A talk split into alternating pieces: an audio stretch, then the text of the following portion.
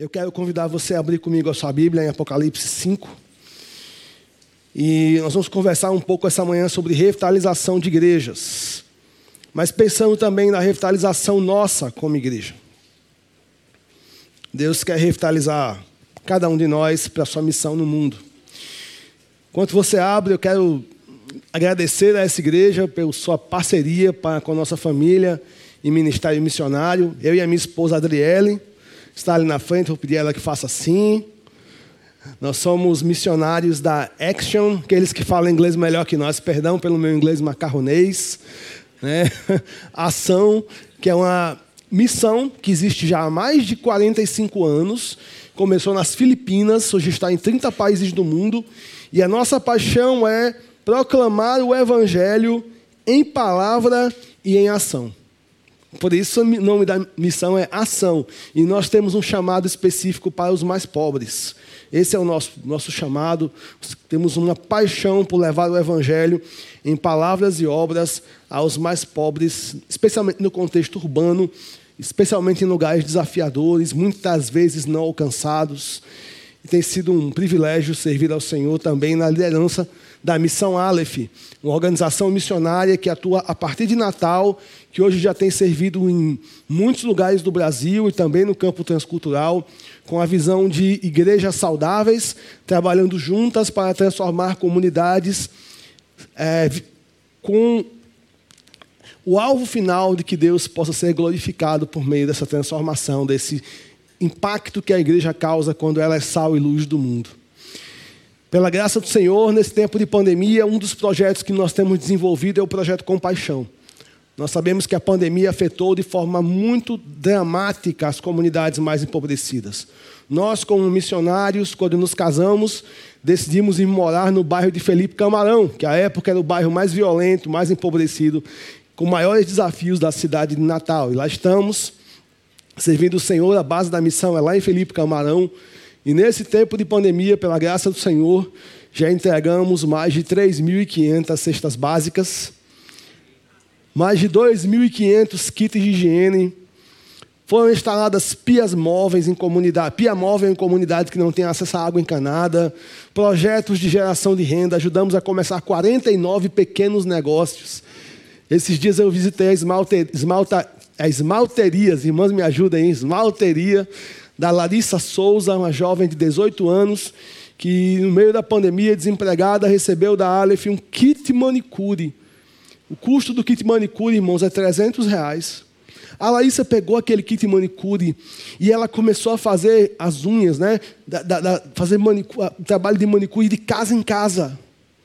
E uma, certa vez ela chegou a uma casa de 11 da manhã, fez um trabalho tão bem feito que a vizinha divulgou, e chegou outra vizinha, chegou uma prima, ela 11 horas da noite estava fazendo unhas ainda naquela casa das mulheres ali da região que se chegavam. E três meses depois, cada pessoa que recebia, recebe esse kit, kit manicure, fizemos o kit de Ninho também. É, agora vamos começar outros tipos de kits, outros tipos de projetos de empreendedorismo. Mas três meses depois de receber esse kit manicure, a Larissa não apenas devolveu 10% do valor que foi investido nela para o projeto, como ela abriu a sua esmalteria em uma das melhores ruas de Felipe Camarão. Eu estive lá esses últimos dias. Se você olhar o Instagram da Aleph, você vai ver o vídeo que eu gravei com a Larissa. Tem até cantinho do café. Tudo isso graças ao apoio da Igreja Batista Zona Sul. Muito obrigado, porque vocês têm segurado as cordas em momentos muito desafiadores. Tem levado socorro, tem levado esperança, tem encorajado pastores na periferia. Muito obrigado. Obrigado pela fidelidade de vocês como igreja. Obrigado pelo apoio da equipe pastoral, da liderança dessa igreja, de cada irmão e irmã. Como é bom saber que nós estamos juntos na missão de Deus. Amém? E hoje eu tenho o prazer de lançar o meu primeiro livro, Igreja Revitalizada, por uma missão verdadeiramente transformadora. De fato, é, uma, é um livrinho, uma semente. Ele é da Curadoria Sementes, é um novo projeto da editora Mundo Cristão.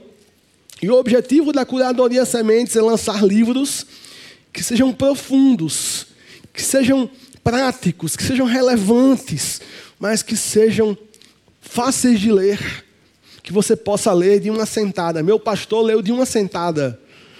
Ele disse: Leandro, peguei o seu livro assim que chegou, fui um dos primeiros que comprei. Eu sentei eu li de uma só vez. São 72 páginas. Por isso que esse nome, Curadoria Sementes, nós queremos que essas sementes possam frutificar na sua vida, no seu coração, no seu ministério. E nesse livro eu falo de um dos assuntos mais importantes para mim, do meu coração, que é a revitalização da igreja. E quando a gente pensa em revitalização da igreja, a gente precisa pensar na revitalização também do nosso coração e do nosso envolvimento na missão. Esse é o livro mais barato que você vai comprar esse ano. Seria uma alegria, se você quiser uma assinatura, seria uma alegria no final assinar para alguns irmãos. Com essa assinatura e mais quatro reais, você pega um ônibus para qualquer lugar de Natal. Mas é uma alegria poder lançar esse livro essa manhã na Igreja Batista Zona Sul, essa manhã e essa tarde e noite. Então, tem alguns poucos exemplares ali no final. Eu vou conversar um pouco sobre esse tema. Obrigado também à igreja pelo apoio de poder fazer esse lançamento essa manhã. O primeiro lugar do Brasil que esse livro está sendo lançado é na Igreja Batista Zona Sul.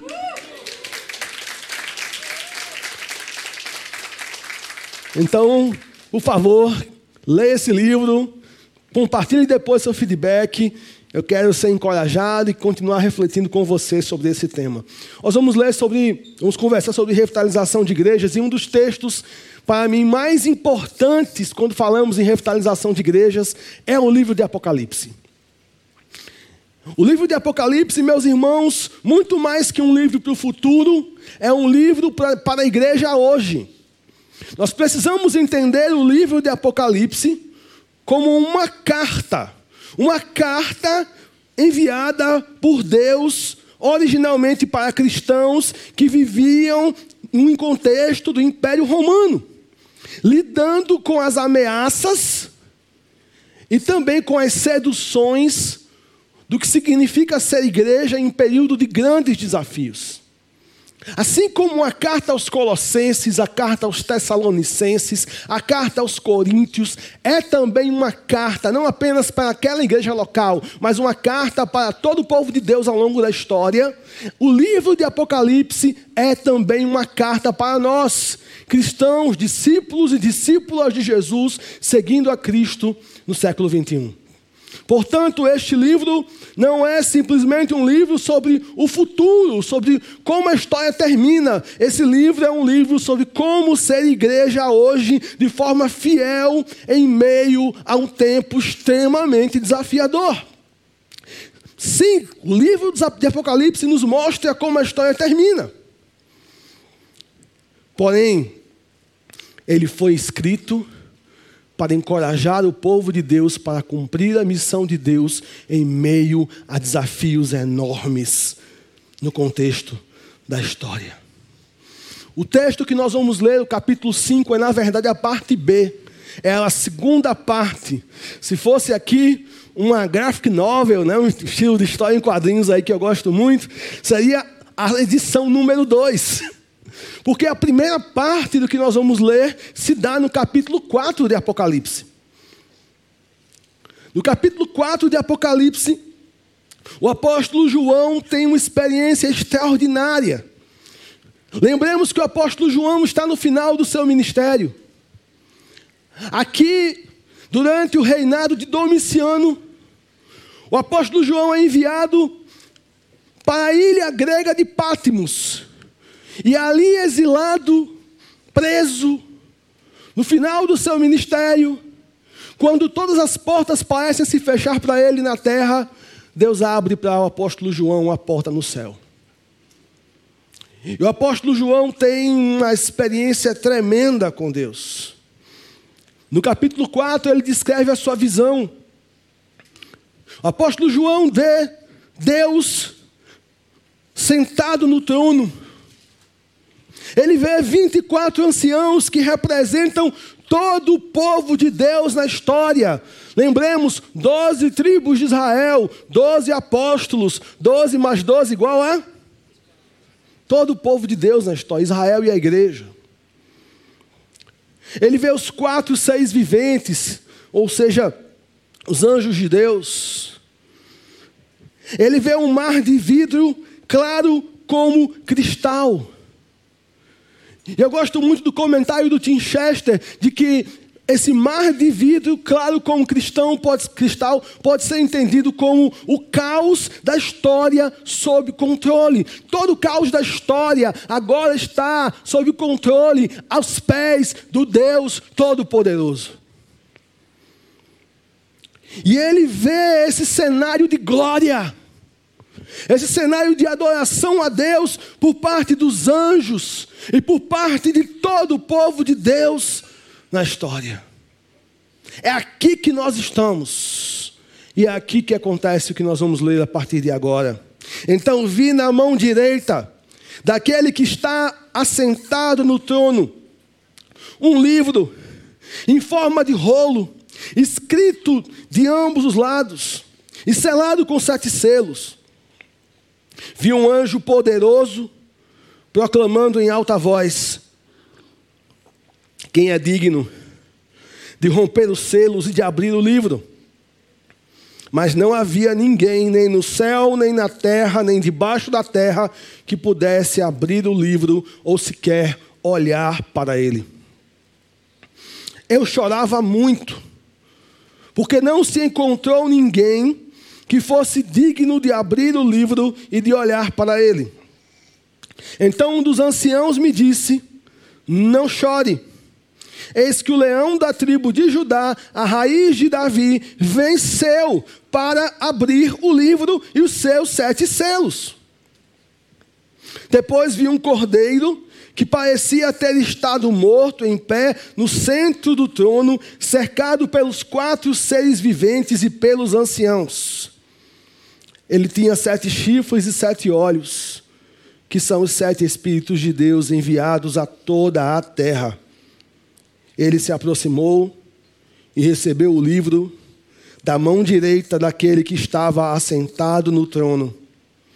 Ao recebê-lo, os quatro seres viventes e os vinte e quatro anciãos prostraram-se diante do Cordeiro Cada um deles tinha uma harpa e taças de ouro cheias de incenso, que são as orações dos santos, e eles cantavam um cântico novo.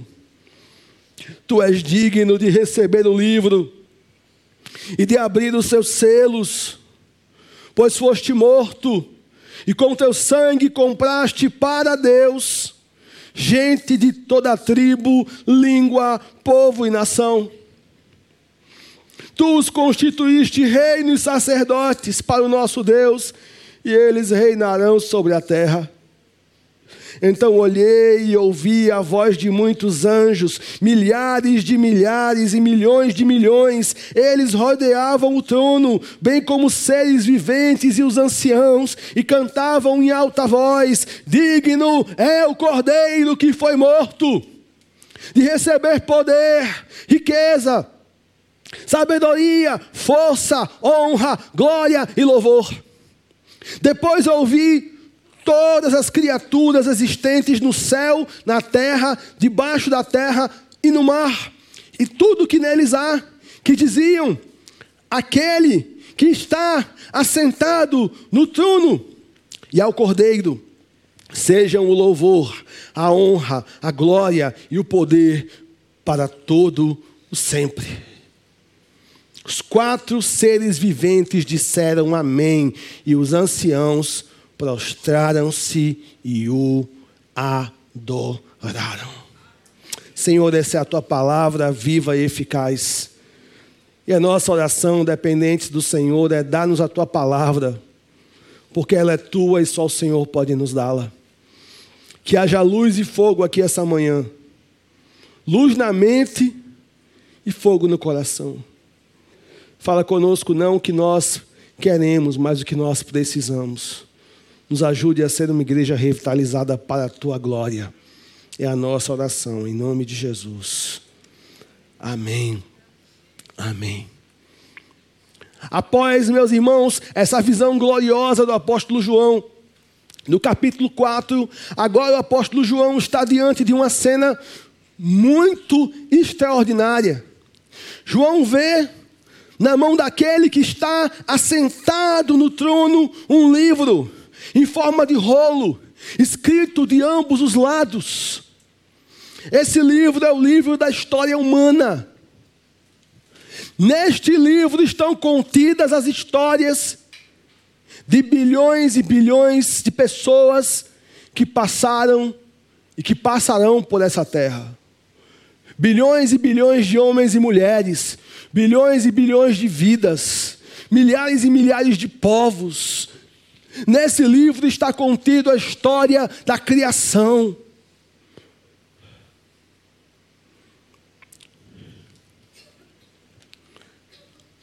Nesse livro estão contidos os propósitos redentores de Deus para a história.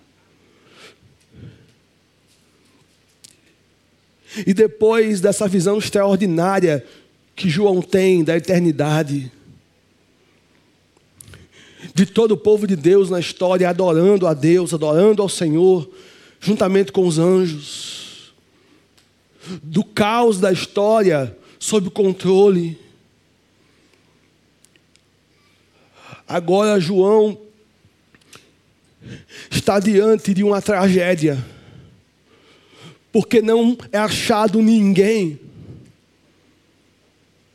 nem no céu, nem na terra, nem em lugar nenhum da criação, que seja digno de abrir o livro e liberar os propósitos redentores de Deus para a história. Não há ninguém que seja digno de abrir o livro e dar sentido as bilhões e bilhões de vidas que ali constam. Não há ninguém que seja digno de abrir o livro e consertar e redimir e pôr o caos da história sob controle. Não há ninguém em toda a criação digno de abrir o livro e dar sentido para a história e trazer salvação para as bilhões e bilhões de vidas que estão ali contidas naquele livro. Não há ninguém que seja digno de oferecer salvação e redenção para nenhum de nós, nenhum que seja, para a própria criação afetada pelos efeitos do pecado. E isso é uma tragédia. É interessante que o texto diz que um anjo poderoso, que esse, o anjo já se pensa que é, que é poderoso. Imagine um anjo, João enfatiza, um anjo forte, um anjo poderoso. Mas mesmo esse anjo não é capaz de abrir o livro nem sequer de olhar para ele.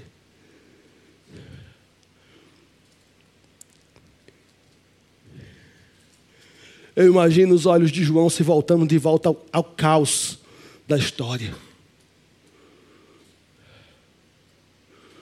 Ao contexto do Império Romano, a perseguição contra a igreja. Lembremos que 30 anos antes, Nero, imperador romano louco, havia colocado fogo em Roma e ele havia culpado os cristãos e faltou madeira no império romano para tantos cristãos que foram crucificados por causa da perseguição. Eu imagino João se lembrando dessas cenas grotescas de cristãos morrendo na arena. E João chora o texto bíblico nos diz que, ele diz: Eu chorava muito. João chora copiosamente, efusivamente, porque não há ninguém capaz de abrir o livro.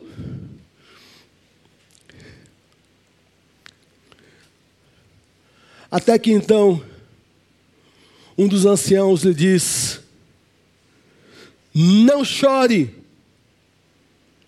Eis que o leão da tribo de Judá, a raiz de Davi, venceu para abrir o livro e os seus sete selos.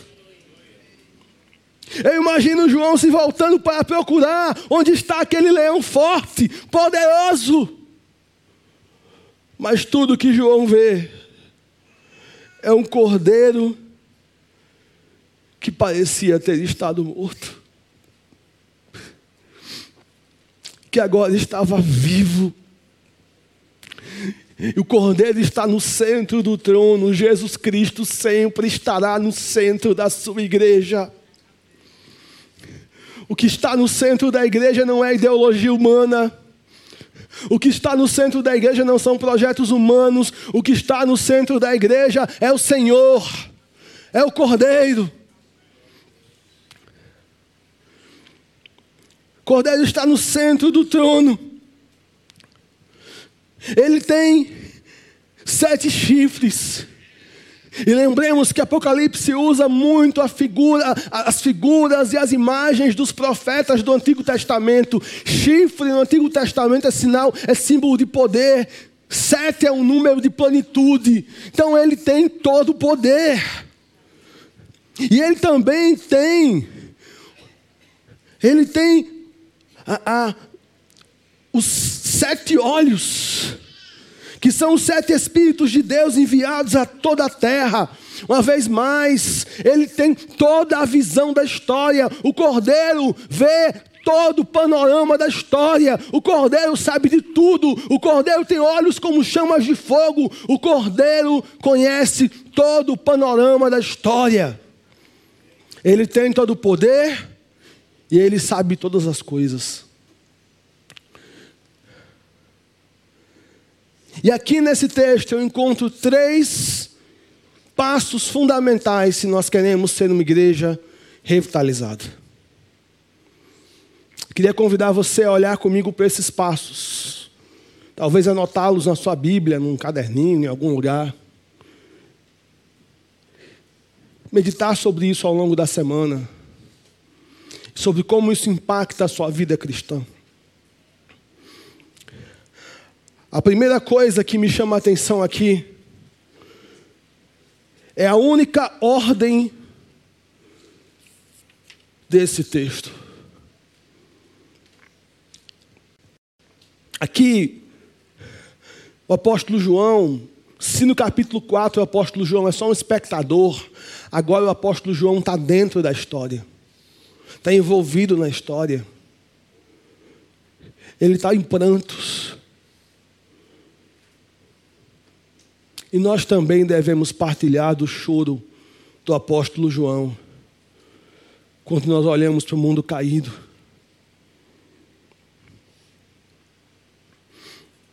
Eu estava no Capão Redondo alguns anos atrás.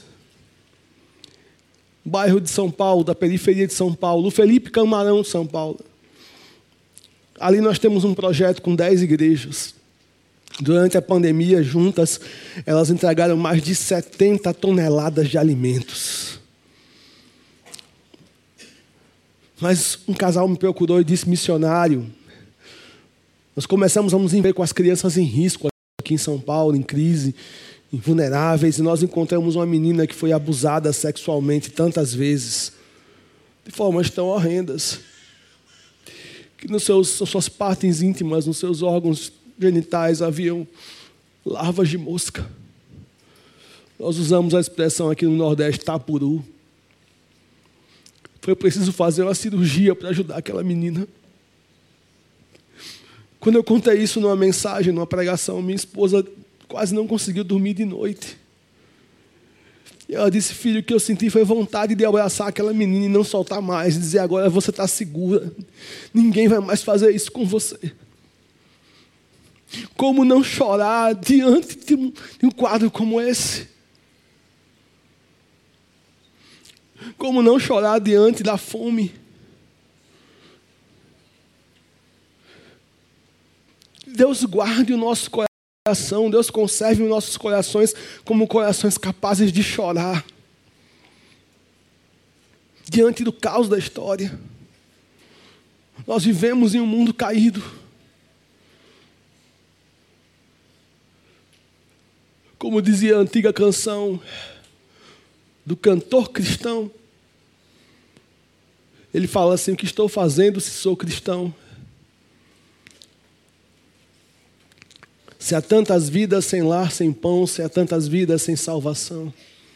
Meu Cristo veio para nos remir, o homem todo sem dividir, não só a alma para o céu salvar, também o corpo ressuscitar. E ele vai cantando: há muita fome no meu país, há muita gente que é infeliz, há criancinhas que vão morrer, milhões de olhos não sabem ler, milhões não sabem como escrever, nas trevas vivem sem perceber que são escravos de outro ser.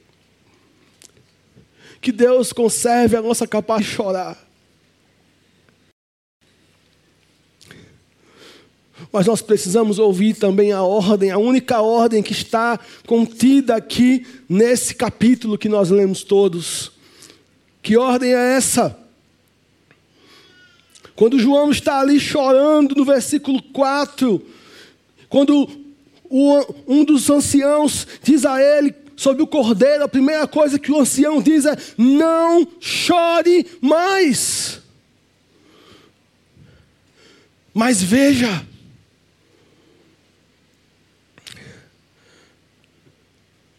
quando o ancião diz isso, o ancião apresenta a João o Messias sofredor. E o choro de João é transformado em louvor, é transformado em adoração.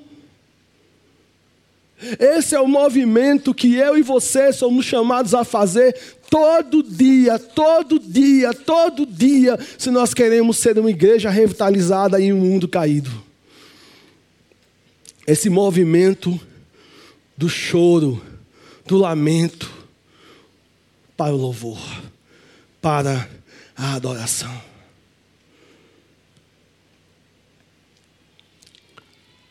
Nós olhamos para o mundo caído, nós olhamos para as dores desse mundo, e essas dores nos atravessam profundamente, mas nós colocamos o nosso olhar no Messias, crucificado e ressurreto. E nós sabemos que Deus interviu efetivamente na história, naquela cruz e naquele túmulo vazio que Deus está em missão, que nós somos a sua igreja, que nós estamos participando de, com Ele dessa missão no mundo. Nós temos razão para chorar, mas nós também temos razão para cantar, nós também temos razão para celebrar, porque nós podemos celebrar o triunfo do Cordeiro. Vamos prestar atenção, meus irmãos, à única ordem desse capítulo. Não chore mais, mas veja, veja o Rei crucificado. Embora na cruz tudo tenha terminado em lágrimas, o Cordeiro, meus irmãos, venceu, o túmulo está vazio, ele está no centro do trono e ele tem o livro da história nas suas mãos. Por isso que o apóstolo João diz em 1 João, capítulo 5, versículo 4, que essa é a vitória que vence o mundo, a nossa fé. A fé em quê? A fé na vitória do Cordeiro, no triunfo do Cordeiro. Na cruz e no túmulo vazio. Eu sei que nós estamos diante ainda de um quadro pandêmico. Há tragédias, há dores, mas nós precisamos ler essa ordem aqui. Não chore mais. Como abre os seus olhos e veja. Veja o Cordeiro. Veja o Cordeiro. Aquele que reina no universo Aquele que tem o livro da história humana em suas mãos, te amou de tal maneira que se entregou por você, que se entregou por aquela criança do Capão Redondo, que se entregou por você em uma cruz. Para te salvar para te redimir, para redimir a história. Nós precisamos ler essa história. Não é que Deus está falando assim, não. Não é que Deus está nos proibindo de chorar, não. Mas nós precisamos ler essa história, essa ordem, como um encorajamento para contemplar o triunfo do Cordeiro, para recuperar a perspectiva. Eu estava na comunidade Olga Benário, uma comunidade que nós trabalhamos aqui no Planalto. Tem 120 famílias que moram em barracos de 4x4. E várias ações fizemos na pandemia ali. Eu vi verdadeiros milagres naquele lugar. Em julho nós vamos fazer a celebração desse trabalho, Festival da Esperança. Nós vamos pregar o evangelho de casa em casa, de casa em casa, de casa em casa. De barraco em barraco, na verdade. Faremos um grande culto, faremos uma série de ações ali em julho, totalmente evangelísticas, depois de quase dois anos com ações diaconais, mais de dois anos com ações diaconais. Eu estava numa manhã, numa ação plena pandemia, auge da pandemia, e a gente estava entregando kit de higiene. É um kit que tinha sabão, garrafas assim grandes de álcool gel, muito material de higiene. E alguém me levou na casa de Yara. Yara era uma senhora que morava em um barraco. E eu perguntei para ela, Yara, como você está? Uma pergunta que todos fazemos cotidianamente. E ela respondeu, não, não muito bem. E, e me pareceu muito triste. Eu fiz a ela outra pergunta, posso orar por você? Ela respondeu, pode. E eu coloquei a mão no ombro da Yara e nós começamos a orar. E quando eu comecei a orar por ela, a situação do, do genro, do neto, que estavam enfermos, quando nós começamos a orar, a Yara começou a chorar.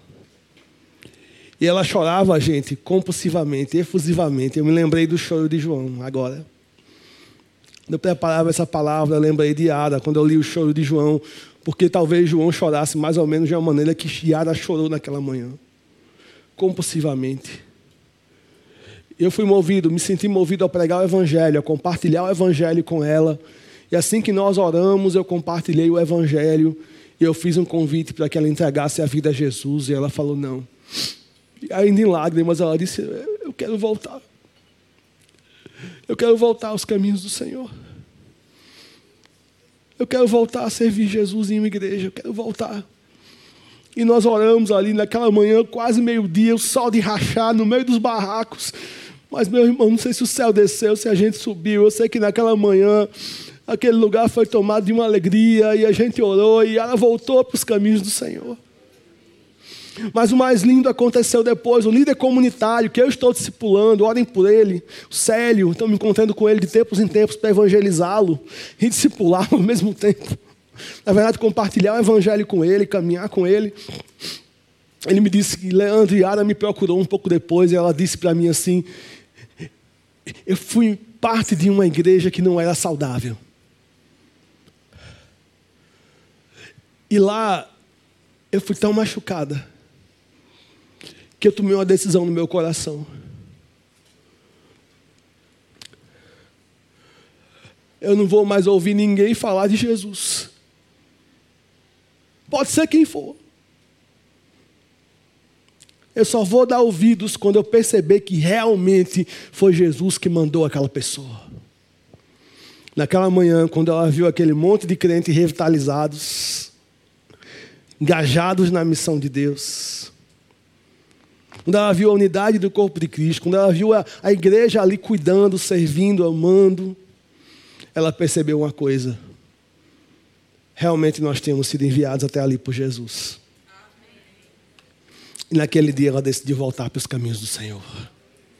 E Ara recuperou a perspectiva. E Ara voltou a contemplar o triunfo do Cordeiro.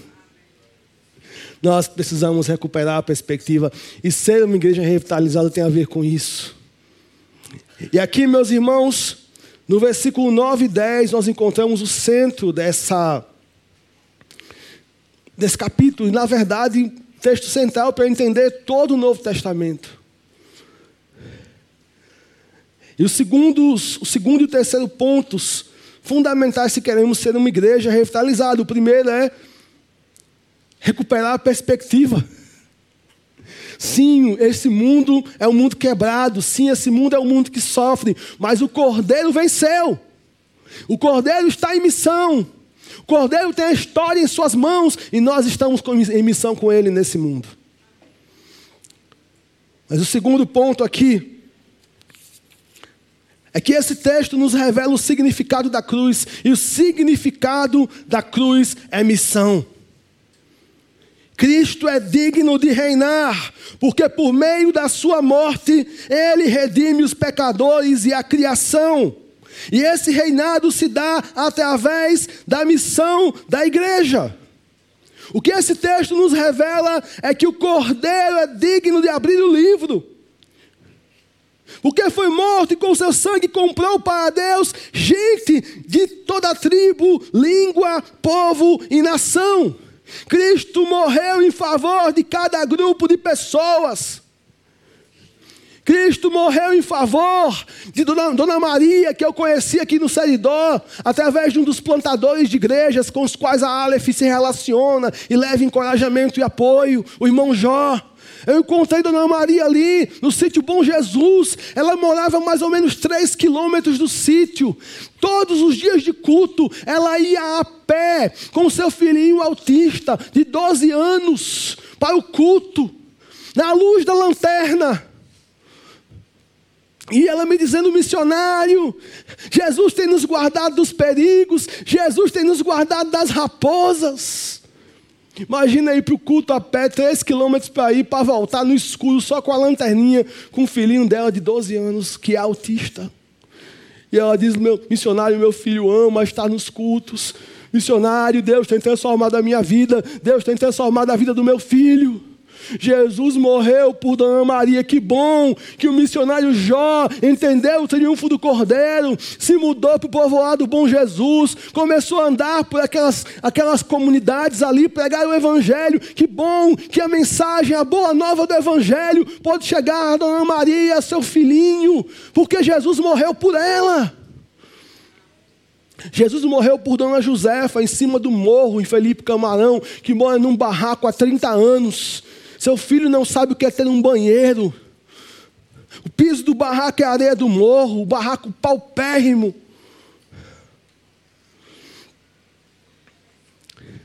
Pela misericórdia do Senhor, nós já estamos com mais da metade do recurso para construir a casa dela.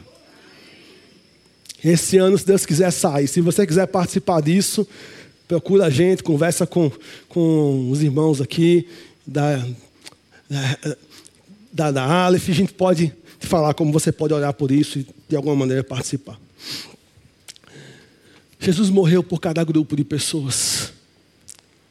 E no versículo 10, nós lemos também que não apenas Jesus morreu por cada grupo de pessoas, mas Jesus também morreu para nos constituir reino e sacerdotes para o nosso Deus. Jesus morreu para nos fazer um povo missional. Aqui nós vemos uma alusão, o apóstolo João está fazendo uma alusão, uma referência a Êxodo 19, 4 a 6. Esse texto afirma que Israel deveria ser como uma luz para as nações, Israel deveria tornar Deus conhecido ao mundo. E agora, essa tarefa é minha, essa tarefa é sua. Jesus morreu para salvar Dona Josefa, Jesus morreu para salvar Dona Maria, Jesus morreu para salvar e para redimir e para transformar vidas. Mas o, papel de tornar Cristo conhecido ao mundo em palavras e obras é meu e é seu. Jesus morreu e ressuscitou para nos fazer, a mim e a você, um povo missional. E deixa eu te dizer, nesse livro, o significado de igreja revitalizada para mim, eu falo sobre isso, não é uma igreja grande, com muito recurso e com muita gente. Não. Uma igreja revitalizada é uma igreja em que cada membro entende o seu papel na missão de Deus. Entende que Jesus morreu para nos fazer um povo missional. E quando nós entendemos isso, nós olhamos para o caos da história, por exemplo, a historinha daquela criança no, no Capão Redondo, e nós choramos, mas nós entendemos o nosso papel diante disso, e nós começamos a atuar como os pés e as mãos de Jesus em um mundo que sofre. Ontem, por exemplo, nós tínhamos mais de 400 discípulos e discípulas de Jesus nas ruas, no, nas imediações do Midway, nas imediações do Nordestão do Santa Catarina, na Zona Norte. Em Felipe Camarão, talvez éramos ali uns 300, indo às ruas para dizer não contra o abuso sexual de crianças e adolescentes. Para dizer que nós nos preocupamos com meninos e meninas como aquelas como aqueles, aquela menininha do Capão Redondo, para dizer que nós somos o povo missional de Deus e nós estamos em missão com Deus e nós vamos cuidar e proteger as crianças em nome de Jesus. E essa semana, um pastor de uma igreja muito simples, em uma rua repleta de boca de fumos, disse algo numa reunião quarta-feira à noite que queimou meu coração. Ele disse: Jesus está despertando a sua igreja e quando eu olhei ontem, irmãos, eu vi irmãos de dezenas de denominações, juntos. Esses irmãos estão levando cestas básicas juntamente conosco para as famílias que sofrem. Esses irmãos estão se engajando em ações de evangelismo. Esses irmãos agora estão trabalhando para cuidar e proteger as crianças da comunidade.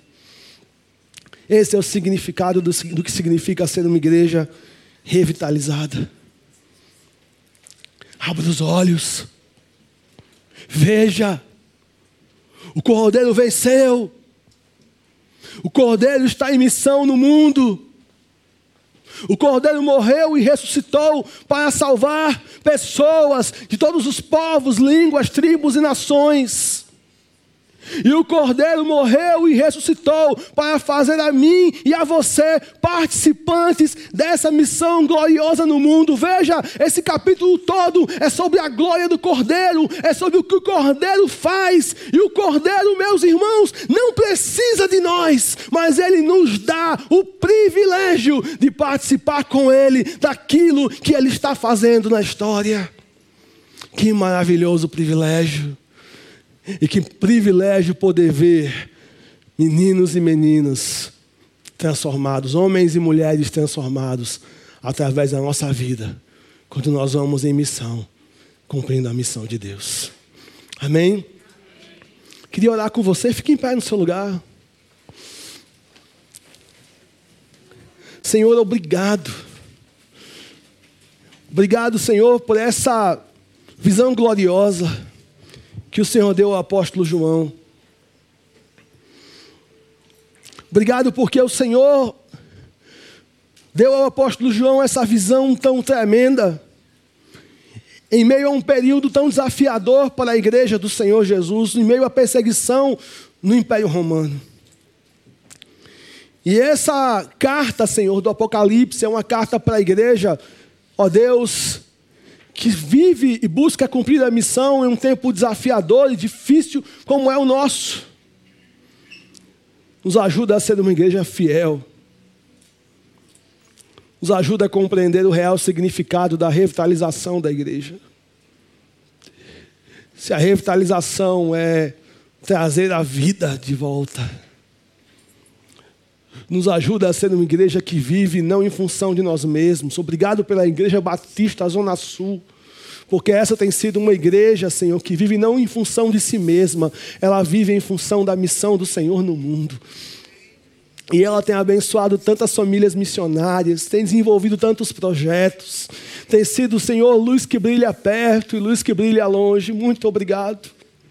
Nos ajude como discípulos e discípulas do Senhor a sair daqui essa manhã com essa perspectiva transformada, com os nossos olhos colocados, ó Senhor, no túmulo vazio, na cruz, e na certeza de que o Cordeiro venceu, de que o Cordeiro tem a história da, do mundo nas suas mãos soberanas, e de que o Cordeiro está operando agora mesmo, mesmo nesse mundo partido, sofrido, o Cordeiro tem a palavra final. E nós somos esse povo alcançado, redimido pela cruz e pelo túmulo vazio. Somos o povo do Cordeiro. E nós estamos em missão no mundo. Nos ajude a compreender o nosso papel como um povo missional. E aonde, ó Deus, os teus filhos e filhas forem nesta semana, seja no lugar de trabalho, seja, Senhor, na universidade, ó Deus, na escola, nas ruas, no comércio, aonde o Senhor os levar, que eles possam ir como um povo que está em missão, e que eles possam partilhar, ó Deus, a boa nova do Evangelho, que eles possam ser movidos pela compaixão daquele que entregou-se por nós na cruz, e como discípulos do Cordeiro, manifestarem essa compaixão em atos concretos de serviço que abençoem a outros em nome de Jesus. Essa é a nossa oração, agradecidos ao Senhor, no nome precioso de Jesus. Amém.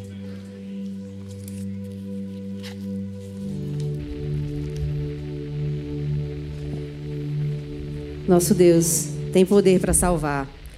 E Ele conta conosco. Ele, como o Leandro falou, Ele não precisa de nós, mas Ele nos deu esse privilégio. Para que possamos levar essa mensagem em tudo que fizermos. Vamos cantar juntos?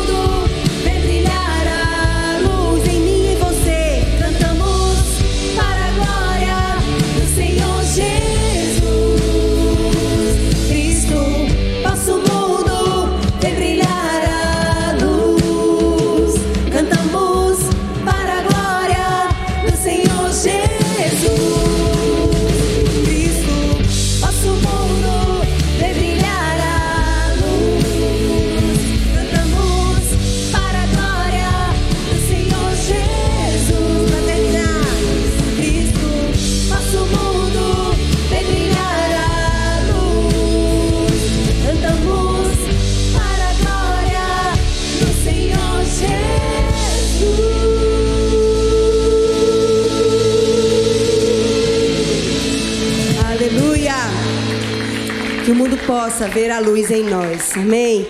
Deus nos dê uma semana de paz na presença dele. Aleluia.